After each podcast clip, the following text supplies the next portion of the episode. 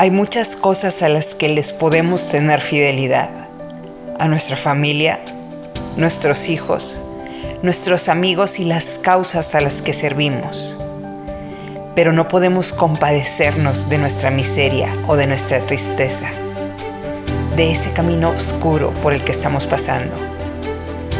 Esa miseria es temporal, por lo que no es deseable darle un asiento en tu mesa o invitarla a vivir en tu hogar.